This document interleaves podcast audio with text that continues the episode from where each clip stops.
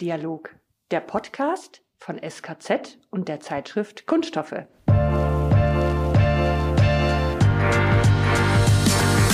Ja, und damit herzlich willkommen zu einer neuen Ausgabe unseres Podcasts. Mein Name ist Clemens Doriat und ich habe heute aus dem Team unserer Zeitschrift Kunststoffe Unterstützung mitgebracht. Hallo Susanne. Hallo, mein Name ist Susanne Schröder und ich bin auch Teil der Kunststoffe-Redaktion und freue mich, dass ich heute als Co-Moderatorin mit dabei sein darf. Unser heutiges Thema ist die Heißkanaltechnik. Und ich muss zugeben, bei der Vorbereitung zu dieser Sendung war ich selber begeistert, was für spannende Entwicklungen die Branche in den letzten Jahren auf den Weg gebracht hat. Einen kleinen Ausschnitt davon wollen wir heute mit zwei Gästen besprechen. Den ersten darf ich auch gleich begrüßen. Am anderen Ende unserer langen Leitung sitzt er schon, Thorsten Glittenberg. Hallo, Herr Glittenberg. Ja, hallo, Herr Doriat. Hallo, Frau Schröder. Ich freue mich über die Einladung. Schönen Dank. Ich würde sagen, dann darf ich Sie kurz vorstellen. Thorsten Glittenberg ist seit 2014 geschäftsführender Inhaber der Vitosa GmbH. Bevor er 2007 im Alter von 23 Jahren als Projektleiter ins elterliche Unternehmen eingestiegen ist, hat er ein Studium im Fachbereich Maschinenbau an der Technischen Hochschule Mittelhessen, das war damals noch die Fachhochschule Gießen-Friedberg, haben Sie mir vorhin gesagt, als Dippel-Inch FH abgeschlossen und danach sechs Monate in einem kunststoffverarbeitenden Betrieb in England gearbeitet. Magst du vielleicht noch ein paar Worte zu Vitosa sagen, Susanne? Aber gerne doch. Die Vitosa GmbH wurde 2005 aus der Unternehmensgruppe Glittenberg mit Stammsitz in Frankenberg in Nordhessen als eigenständiges Unternehmen gegründet. In den 17 Jahren seit der Gründung hat sich das Unternehmen mit konstant hohen Wachstumsraten im Heißkanalmarkt über die deutschen Grenzen hinaus etabliert und ist heute fester Bestandteil der Branche. Und eben jenem Heißkanalhersteller ist gerade etwas ganz Besonderes gelungen. Ganz genau, Susanne, nämlich dies.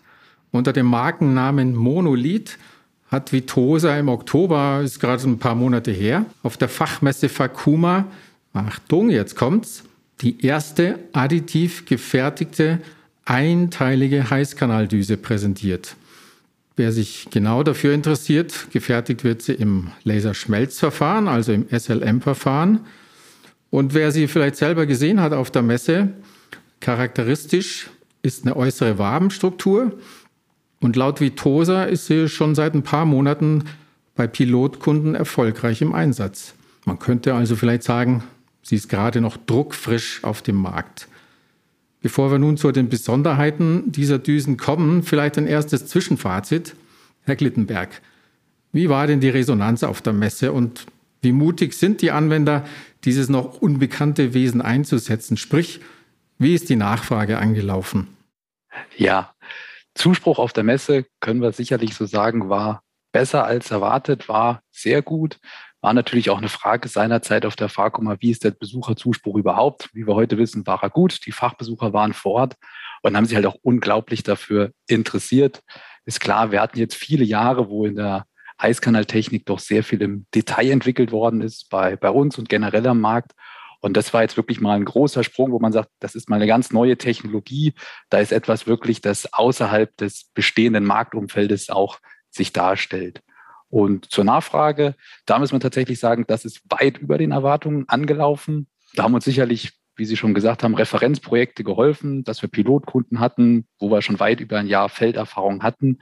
Aber auch, dass das Thema Energieeffizienz so hoch auf der Agenda im Moment in den Medien und überall steht, ist sicherlich ein bisschen glücklich für uns, dass das jetzt gerade so eine akute Thematik ist. Aber das hat uns natürlich geholfen, weil das viele Kunden umtreibt, jetzt auch sich für neue Technologien, neue Dinge zu öffnen, um energieeffizienter auch zu werden.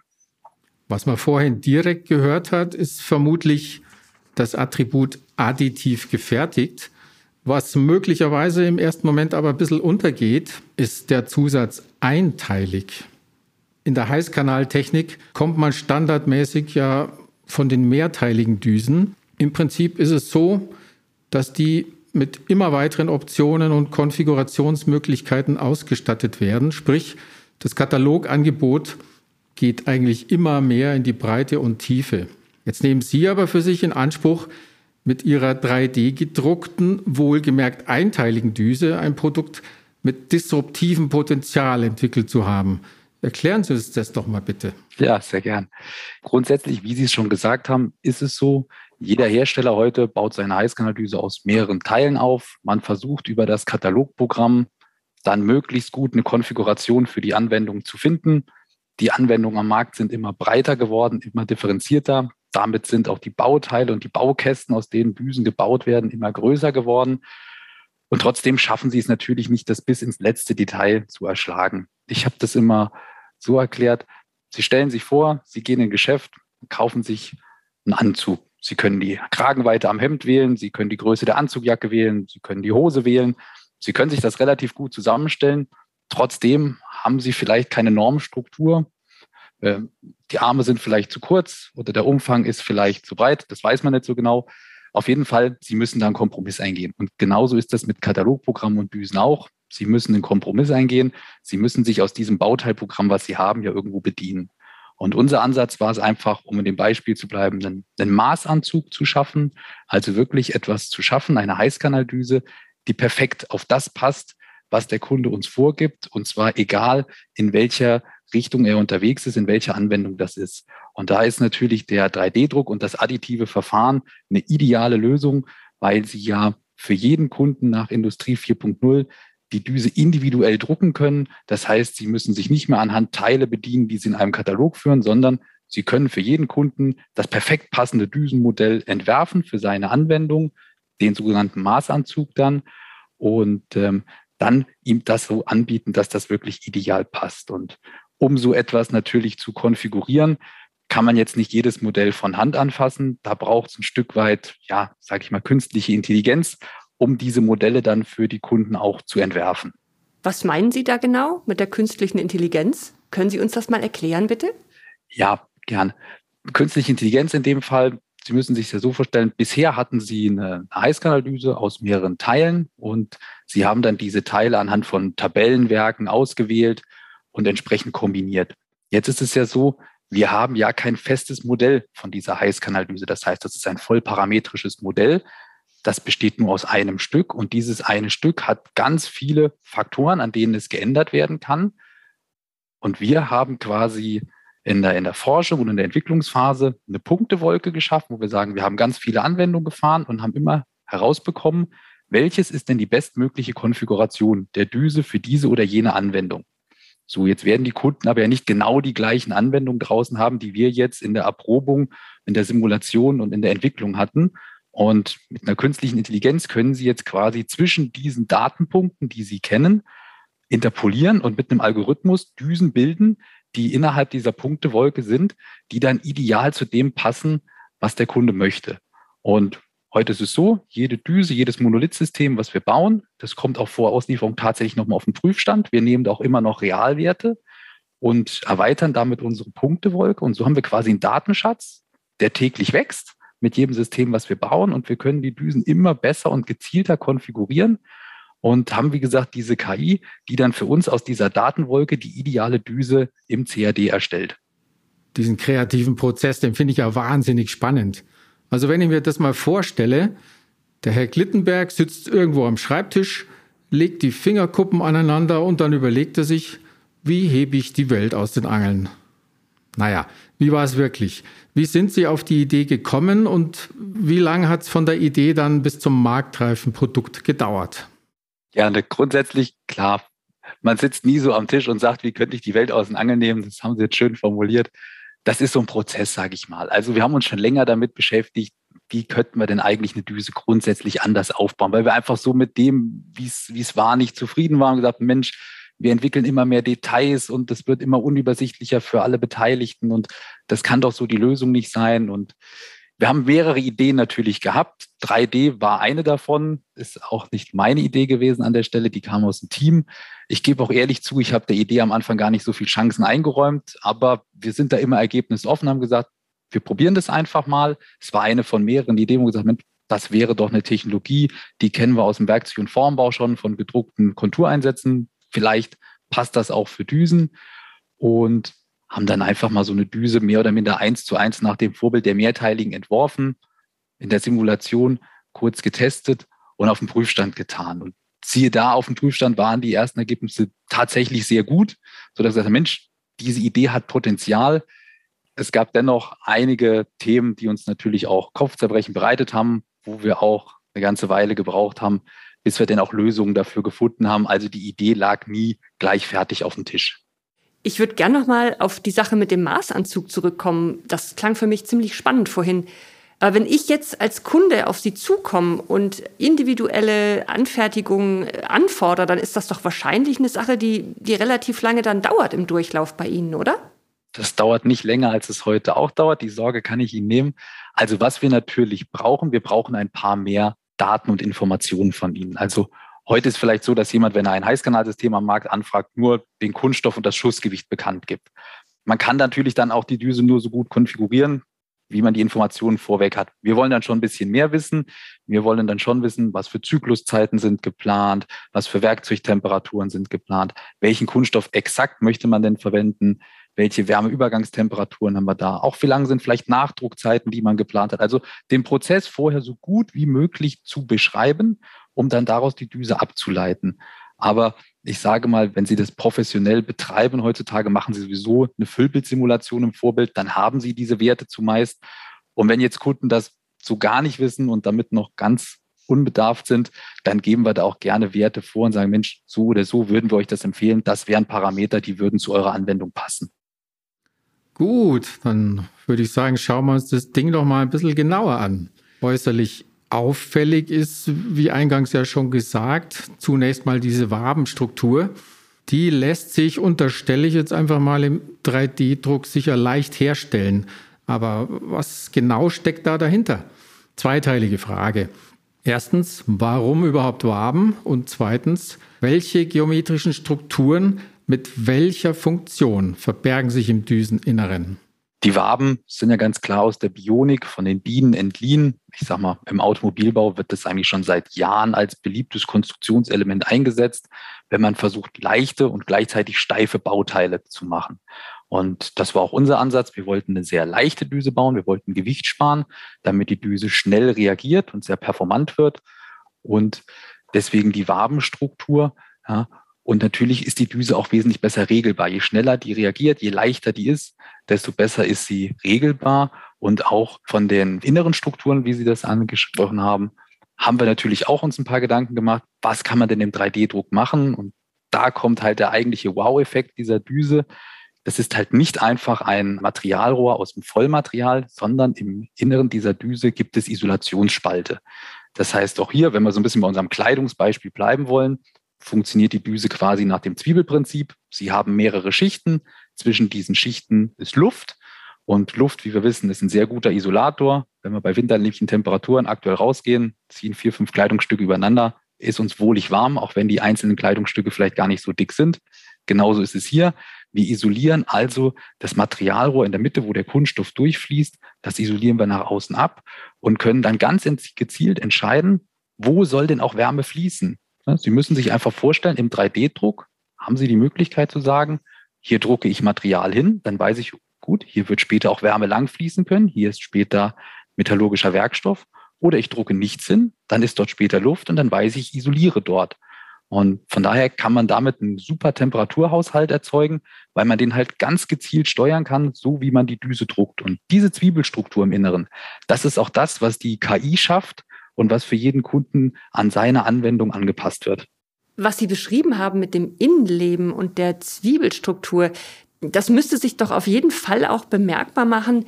Stichwort Energieeffizienz. Mit welchen Einsparungen kann der Anwender denn rechnen? Ja, das lässt sich auf jeden Fall messen. Das hängt natürlich immer etwas von dem Prozess ab. Haben Sie einen sehr schnell laufenden Prozess oder haben Sie einen Prozess mit einer langen Nachdruckzeit? Da muss man schon sagen, da gibt es im Feld ja sehr, sehr unterschiedliche Anwendungsbereiche.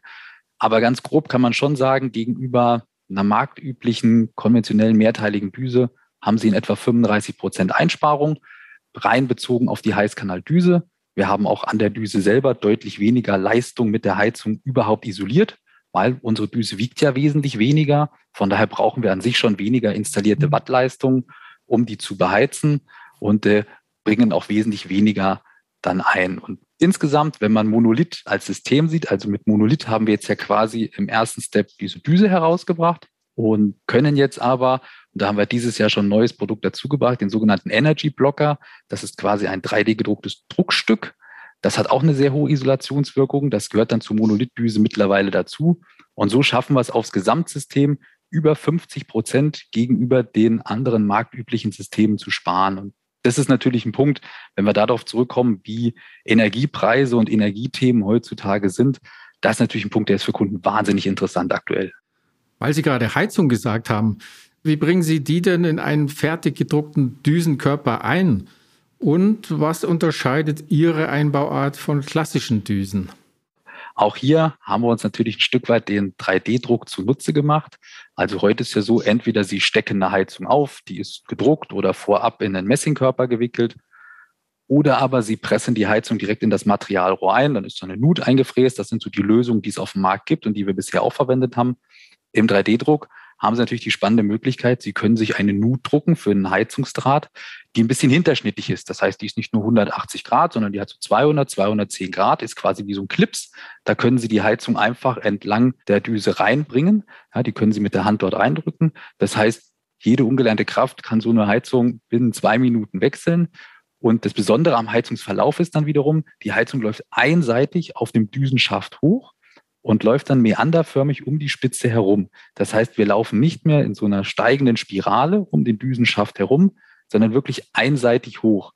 Jetzt können wir sagen, Mensch, wenn man nur auf einer Seite mit so einer Heizung hochläuft, dann wird ja der Kunststoff in der Mitte ganz einseitig beheizt. Das wäre bei den bisherigen konventionellen Düsen so gewesen. Aber mit unserem Zwiebelprinzip innen drin können wir außen einseitig Wärme auf das Materialrohr aufgeben und kommen trotzdem in Innerem am Kunststoff wieder vollsymmetrisch an, weil wir können ja über unsere Wärmeleitbahn und über unsere Isolationsräume exakt steuern, wo läuft denn die Wärme hin. Und natürlich ist es so, heute hat man das immer so spiralförmig hochgeführt, weil man natürlich nur ein Materialrohr aus einem Vollwerkstoff hatte. Das heißt, man musste eine gewisse Gleichmäßigkeit erzielen, musste dann diese spiralförmige Kontur aufnehmen hat aber eigentlich immer etwas zu viel Wärme in der Düsenmitte gehabt. Ja, in der Düsenmitte haben sie keine Anlagefläche, sie verlieren nur Strahlungswärme. Das sind nur 5, 6 Prozent von dem Gesamtenergieverbrauch. Und jetzt mit dem Monolith, mit den Isolationsräumen, kann man halt die Heizung so ideal aufbringen, wie man das braucht und hat dann dieses Verteilsystem im Inneren, um dann wirklich eine ganz gleichmäßige Temperatur innen an den Kunststoff abzugeben. Die Düsen dürften damit für ein ziemlich breites Bauteilspektrum geeignet sein. Für welche Anwendungen würden Sie denn diese Monolithdüsen nicht empfehlen? Ja, grundsätzlich sind die für ein sehr breites Bauteilspektrum geeignet, also auch für technische Kunststoffe, für schwierige Anwendungen, für Hochtemperaturanwendungen. Nicht empfehlen, rein technologisch würde ich jetzt nicht sehen, aber es gibt natürlich rein wirtschaftlich auch Grenzen. Ja, man muss schauen, wenn man so eine Düse im 3D-Druck herstellt, dann definiert sich der Preis natürlich auch in einem Großteil darüber, wie viel Pulver Sie verdrucken. So, und wenn Sie jetzt in sehr große Düsenbau reinkommen, wo Sie sagen, Sie haben pro Düse Schussgewichte oberhalb von 1000 Gramm, dann werden die Düsen auch sehr groß. Und dann sind Sie irgendwann an einem Punkt, wo man sagt, ja, so eine Monolithdüse, die hat schon noch einen technischen Mehrwert an der Stelle, wobei der bei den ganz großen Gewichten dann auch kleiner wird, weil diese Effekte dann einfach nicht mehr so da sind. Aber vor allen Dingen wird es hinten raus dann irgendwann unwirtschaftlich. Die Düsen werden dann relativ teuer gegenüber den konventionellen Düsen, wenn wir in so hohen Schussgewichten sind. Deswegen sagen wir von 0,1 bis 1000 Gramm Schussgewicht pro Düse, da macht es Sinn, da haben wir einen technisch großen Vorteil und da ist es wirtschaftlich auch in einem Rahmen, dass es mit der konventionellen Düse konkurrieren kann. Danach lässt das dann natürlich nach. Sie haben jetzt wahrscheinlich schon einen Teil der Antwort vorweggenommen, aber nochmal ganz konkret. Bekanntermaßen ist ja so, dass die Bauteilfertigung im Schichtbauverfahren einfach seine Zeit dauert und in aller Regel auch einen gewissen Nachbearbeitungsaufwand erfordert. Können Sie tatsächlich ökonomisch mit der klassischen Düsenfertigung konkurrieren?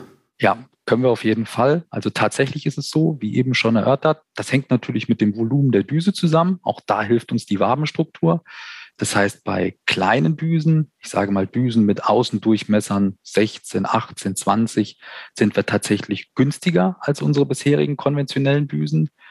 Wenn die Düsen dann größer werden, Außendurchmesser 24, 28, dann sind wir so in etwa gleich auf von den Kosten. Das heißt, man kann so ein bisschen sagen, wenn man sich am Schmelzkanal im Inneren orientiert, das ist immer so eine Größenordnung, mit der Anwender arbeiten, bis zu einem Schmelzekanaldurchmesser von 10 Millimeter im Inneren sind wir auf jeden Fall auf Augenhöhe preislich. In kleineren Schmelzekanaldurchmessern sind wir sogar günstiger. Das heißt, klar, auch hier können wir uns mit den Technologien am Markt auch wirtschaftlich messen. Herr Klittenberg, bei den Standarddüsen wird es vermutlich nicht bleiben. Worauf dürfen wir uns denn als nächstes freuen? Ja, tatsächlich ist es so, der Monolith war für uns der Beginn einer Reise, das kann man so sagen. Wir haben in dem Projekt gemerkt, was denn mit 3D-Druck alles möglich ist. Das ist eine wahnsinnig spannende Geschichte, was man da für konstruktive Freiheiten erhält und wie gut die Bauteile auch von der Qualität sind, von den Festigkeiten und allem, was dazugehört. Das nächste neue Produkt ist tatsächlich schon im Januar erschienen, der Energy Blocker, ein 3D gedrucktes Druckstück, womit wir jetzt auch den Heißkanalverteiler optimal gegen die Form abisolieren. Aber auch weitere Düsenbaureihen werden folgen. Also sage mal, wir haben dieses Jahr die K-Messe vor uns und sicherlich werden wir auch da das Tuch heben können und Neuigkeiten für die Anwender haben. Aber ganz klar, bei uns das Thema 3D-Druck ist ganz klar für uns auf der Agenda und in dem Metier werden wir uns auch weiter bewegen. Das klingt sehr spannend und äh, ich denke, da wird sich auch noch einiges bewegen. Aber mit Blick auf die Uhr muss ich leider sagen, Deckel drauf und vielen Dank, Herr Glittenberg. Ja, sehr gerne. Hat mich gefreut, dass ich mich heute hier mal mit Ihnen zu dem Thema austauschen durfte. Wie gesagt, ist eine super interessante Sache. Ich hoffe, das ist ein bisschen auch bei den Zuhörern angekommen. Wirklich eine tolle Technik, 3D-Druck. Ja, und ich möchte nur jeden draußen auch mal ermuntern. In Deutschland ist es immer so ein Thema in der Entwicklung. Wir sehen immer so ein bisschen eher die Probleme als die Chancen. Also, man muss sich was trauen, dann sind auch wirklich tolle Produkte möglich. Schöne Botschaft. Vielen Dank nochmal. Alles Gute und Grüße nach Nordhessen. Dankeschön. Wieder. Und damit kommen wir zu unserem zweiten Gast. Wir bleiben aber in Frankenberg. Am anderen Ende unserer langen Leitung darf ich jetzt Horst Werner Bremmer begrüßen. Hallo, Herr Bremmer. Guten Morgen in die Runde. Auch Sie möchte ich kurz vorstellen natürlich. Horst Werner Bremmer ist Diplom-Ingenieur der Elektrotechnik, Mess- und Regeltechnik seit 1999 im Heißkanalgeschäft und seit 2001 für die Günther Heißkanaltechnik tätig. Seit 2006 obliegt ihm dort die Leitung anwendungstechnische Beratung. 2009 kam auch die Verantwortung für das Vertriebsgeschäft hinzu. Ganz falsch liegt man vermutlich nicht, wenn man sagt, Horst Werner Bremmer ist eines der bekannteren Gesichter bei Günther. Man trifft ihn zuverlässig auf jeder Messe, seit einiger Zeit auch als Social-Media-Aktivist auf digitalen Kanälen. Und auch mit ihm wollen wir über eine bahnbrechende Entwicklung in der Heißkanaltechnik aus den vergangenen Jahren sprechen. Bevor wir damit aber anfangen, lieber Clemens, möchte ich zuerst nochmal Günther vorstellen. Günther hat sich in den verschiedenen Entwicklungsstufen der Heißkanaltechnik immer wieder hervorgetan, unter anderem mit zahlreichen Patentanmeldungen. Was als kleiner Betrieb mit zwei Mitarbeitern in einer Scheune begann, wuchs von Jahr zu Jahr. Angefangen hat alles mit der Entwicklung einer Heißkanaldüse im 5-Volt-Segment. Heute erfüllt Günther Heißkanaltechnik von der Beratung und Planung über die Fertigung bis hin zur Inbetriebnahme komplexer Heiß- und Kaltkanalsysteme alle Anforderungen. Aber dann kam etwas völlig Neues.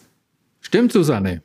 Wichtigster Meilenstein in der jüngeren Vergangenheit der Günther Heißkanaltechnik dürfte die Idee zur sogenannten Blue Flow Düse sein. So hat es zumindest der Unternehmensgründer Herbert Günther anlässlich der Feierlichkeiten zu seinem 80. Geburtstag Ende letzten Jahres beschrieben. Herr Bremmer, können Sie kurz erläutern, was sich hinter dieser Bezeichnung verbirgt und wie die Idee dazu überhaupt entstanden ist? Ja, die Blueflow-Düse ist eine Heißkanaldüse, die mit einem Dickschichtheitselement ausgestattet ist. Dickschichtheitselemente zeichnen sich dadurch aus, dass sie relativ klein und kompakt bauen. Und ähm, der Herr Günther hat das vor der Jahrtausendwende auf einer Messe mal gesehen, dass man Heizungen durch Dickschichttechnologie herstellen kann. Und dann hat er gesagt, sowas kann ich doch gebrauchen, nur in runder Ausführung für meine Heißkanaldüsen. Ich glaube, Sie fertigen diese Elemente ja im Reinraum. Mal aus Neugier gefragt, ich weiß jetzt nicht, ob Sie Zahlen parat haben. Was kostet so ein Spaß, mal eben einen Reinraum einzurichten? Oh, die Summe für einen Reinraum, für die Einrichtung von einem Reinraum Klasse 10.000, die habe ich jetzt äh, nicht präsent. Ich weiß nur, dass es knapp eine halbe Million in dem Bereich gelegen haben sollte. Mein Wissensstand. Ja. Genaue Zahlen müsste ich dazu nachliefern. Aber die ist nun mal unbedingbar, äh, die ist notwendig für diese Technologie, weil wir da wirklich, wie das Wort schon sagt, die Schichttechnologie, da liegen wir im Bereich unter 20 μ von den Schichtigen. Da muss die Luft und entsprechend absolut sauber sein, dann man keine Dreckpartikel auf den Heizleiter bekommt, die dann den Widerstand negativ beeinflussen können. Wie feinfühlig ist denn dieser Herstellprozess? Äh, sprich, wie lange dauert es, so eine Heizung aufzubringen? Das sind äh, sieben Arbeitsschritte notwendig. Im Prinzip bringe ich auf ein Edelstahlsubstrat ein Dielektrikum auf und darauf wieder die Heizleiterbahn. Das erfolgt im Siebdruckverfahren und äh, eine exakte Fertigungsdurchlaufzeit äh, pro Heizer, die kann ich jetzt so nicht benennen. Das ist dann immer losgrößenabhängig. Aber ja. ein Druckverfahren, das ist wirklich unterschiedlichster Art. Es war dann, wenn ich mich recht erinnere, auf der internationalen Kunststoffmesse K 2010, dass Günther diese, in der Ankündigung hieß es damals, glaube ich, revolutionäre Düsentechnologie vorgestellt hat. Jetzt sind wir zehn Jahre später. Wie sehen Sie es selber? Wie finden Sie das? Im, Marketing wird das Etikett revolutionär ja nur allzu gern verwendet. Ist es gerechtfertigt und wenn ja, warum? Naja, Herr Dr. Dürriat, ich als alter Lateiner äh, muss dazu sagen, das Wort revolutionär kommt aus dem Lateinischen von revolare.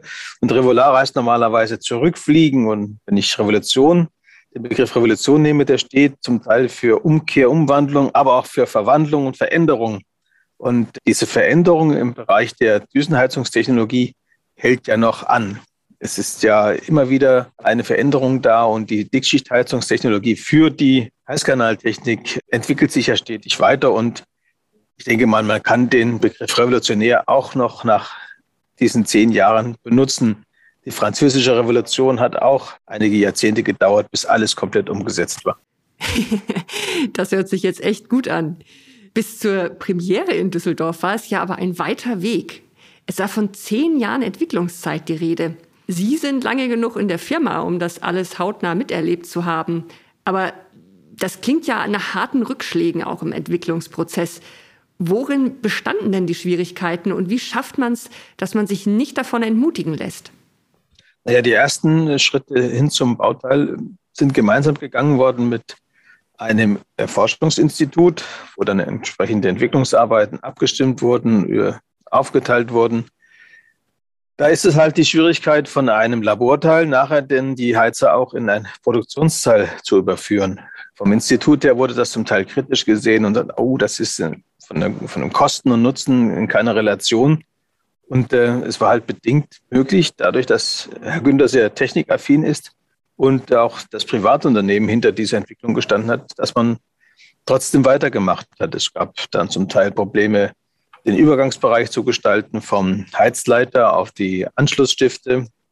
Dann gab es dann gewisse Konstellationen in den Fertigungen, die dann bei Kunststoffen Ausgasungen bewirkt haben, die dann wieder negativ waren für die Steckverbindungen. Dann war auch ein wichtiger Punkt, die entsprechende Regeltechnik äh, bereitzustellen. Die kleinen Abmessungen der Heizer und auch die kleinen Massen, die verlangen ein sehr schnelles Regelverhalten und können nicht mit träger Regeltechnik betrieben werden. Das sind dann alles Punkte, die dort entsprechend dann mit einfließen mussten, um nachher dann ein Produkt zu haben, was wirklich den schwierigen Anforderungen in der Produktion und auch im Umgang dann entsprechend gewappnet ist. Äh, wie sagte ein Kollege, die Heißkanaldüse, die wird nicht mit Samthandschuhen angefasst, die fliegt auch mal durch den Werkzeugbau in eine Kiste rein und muss dann trotzdem noch funktionieren können. Das widerspricht jetzt so ein bisschen dem Reinraum, den ich mir irgendwie gedanklich vorstelle. Wie war denn das bei der Entwicklung? Wie groß war das Entwicklungsteam und in welcher Umgebung hat das stattgefunden? Also das eine ist ja die Herstellung der Düse, was ich beschrieben habe, die in diesen Reinraumbedingungen stattfindet. Und das andere ist ja das Anwendungsfeld, wo die Düse nachher zum Einsatz kommt. Also nur das äh, zur Erklärung. Das Entwicklungsteam bei uns im Haus, wo wir dann in 2006 den Rheinraum selbst installiert haben. Das waren im Prinzip der Herr Günther vorweg und dann hatten wir noch drei Mitarbeiter in dem Bereich, die sich damit auseinandergesetzt haben. Ah, ich finde, gerade da wird es spannend, wenn man erstmal Widerstände überwinden muss bis zu einer erfolgreichen Markteinführung. Klingt jedenfalls so, als hätte es sich gelohnt, an dieser Idee festzuhalten. Zumindest war zuletzt zu hören, dass bei Günther mehr als 40 Prozent der Heißkanaldüsen mit dieser Technologie Blue Flow im Einsatz sind. Das ist ja schon eine ganz erkleckliche Zahl. Besondere Kennzeichen sind, Sie haben es ja gerade selber schon angedeutet, Herr Bremmer, der schlanke Düsenaufbau zum einen und zum anderen die Tatsache, dass die Heizleistung über die Düsenlänge in jedem Abschnitt exakt auf den Bedarf einstellbar ist. Welche technischen und oder Qualitätsvorteile ergeben sich daraus für den Anwender? Ja, das Ergebnis bei diesen Düsen ist eine sehr homogene Temperaturführung, die thermische Spitzen wegnimmt. Das heißt, die Schmelze wird nicht thermisch belastet. Und dadurch können wir oder der Anwender auch entsprechend bessere Teilequalität herstellen, speziell wo sich die Kunststoffe in ihrer Vielfalt doch stark dann auch unterscheiden hinsichtlich Flammenschutzanteile, Additive verschiedenster Art, aber auch alleine Farbbatches. Wenn Sie zum Beispiel Blau als Farbbatch nehmen, ist dieser sehr empfindlich bei Übertemperaturen und dann wird aus Blau ganz schnell mal braun. Und dadurch ist es ganz klar, dass dann der Anwender auch äh, Ausschussteile reduzieren kann in der Menge. Zudem hat er natürlich auch deutliche Wirkungsgradverbesserungen in der Heizleistung. Die Ausnutzung der vorhandenen Heizung ist deutlich höher als bei Standardheizelementen, die in einem Messingkörper eingebettet sind. Heißt das, dass der Anwender dann auch in puncto Energieverbrauch und Kostenrechnung Vorteile hat? Ja, speziell auch im Bereich technische Anwendungen, wo man Zykluszeiten so ab 20, 25 Sekunden bekommt, kann ich deutlich den Energieverbrauch senken. Wir haben Vergleichsmessungen gemacht zu Marktbegleitersystemen und hatten bei Anwendungen bis zu 50 Prozent Energieeinsparungen. Und wenn ich das betrachte auf ein hochfachiges Werkzeug, äh, wo ich dann sieben Tage, 24 Stunden produzieren muss und die Kilowattstunde wird ja nicht günstiger, rechnet sich das schon sehr schnell. Jetzt haben wir ja schon gehört, Reinraumfertigung. Da könnte man ja daraus schließen, diese Dickschichtelemente sind sehr sensible Teile. Wie ist es denn? Eine wichtige Kennzahl ist ja vielleicht in der Praxis auch, wie oft muss der Service ausrücken? Aber ist diese Empfindlichkeit überhaupt ein Problem?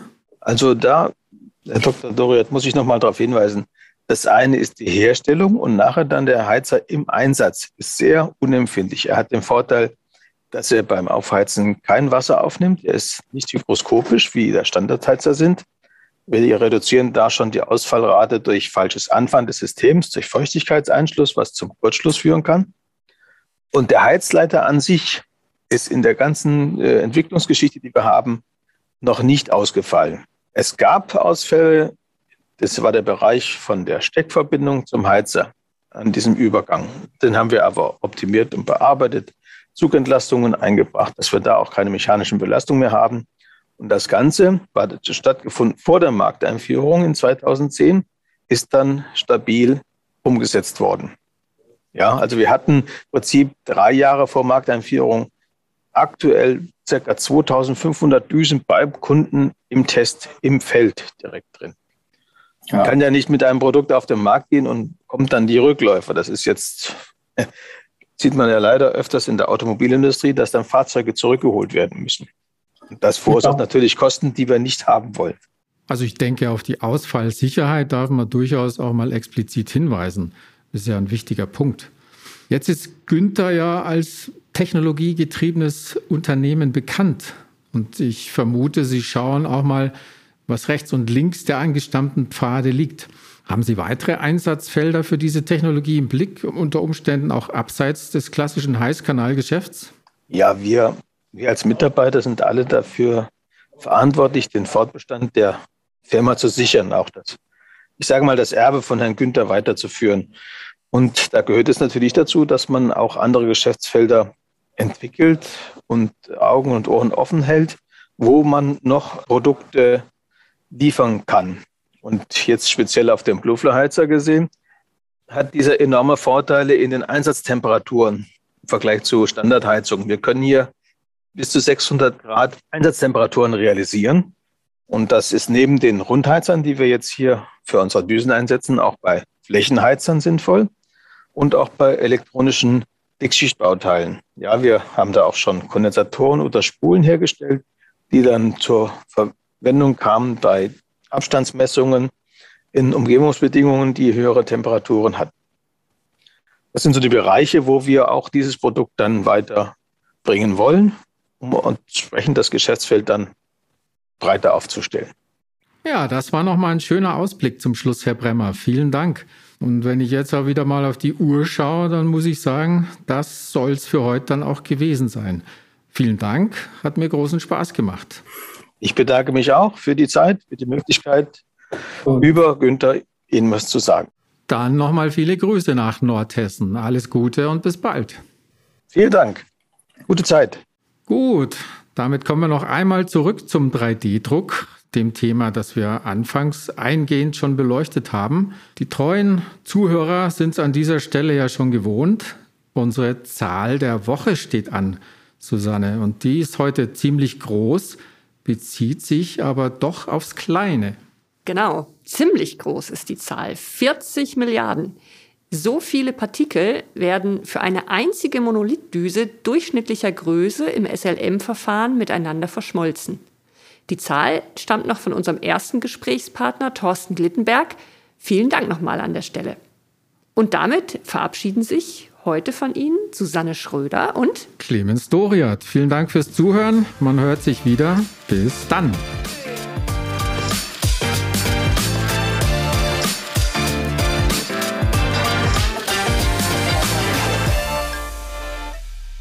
Kunststoffdialog, der Podcast von SKZ und der Zeitschrift Kunststoffe.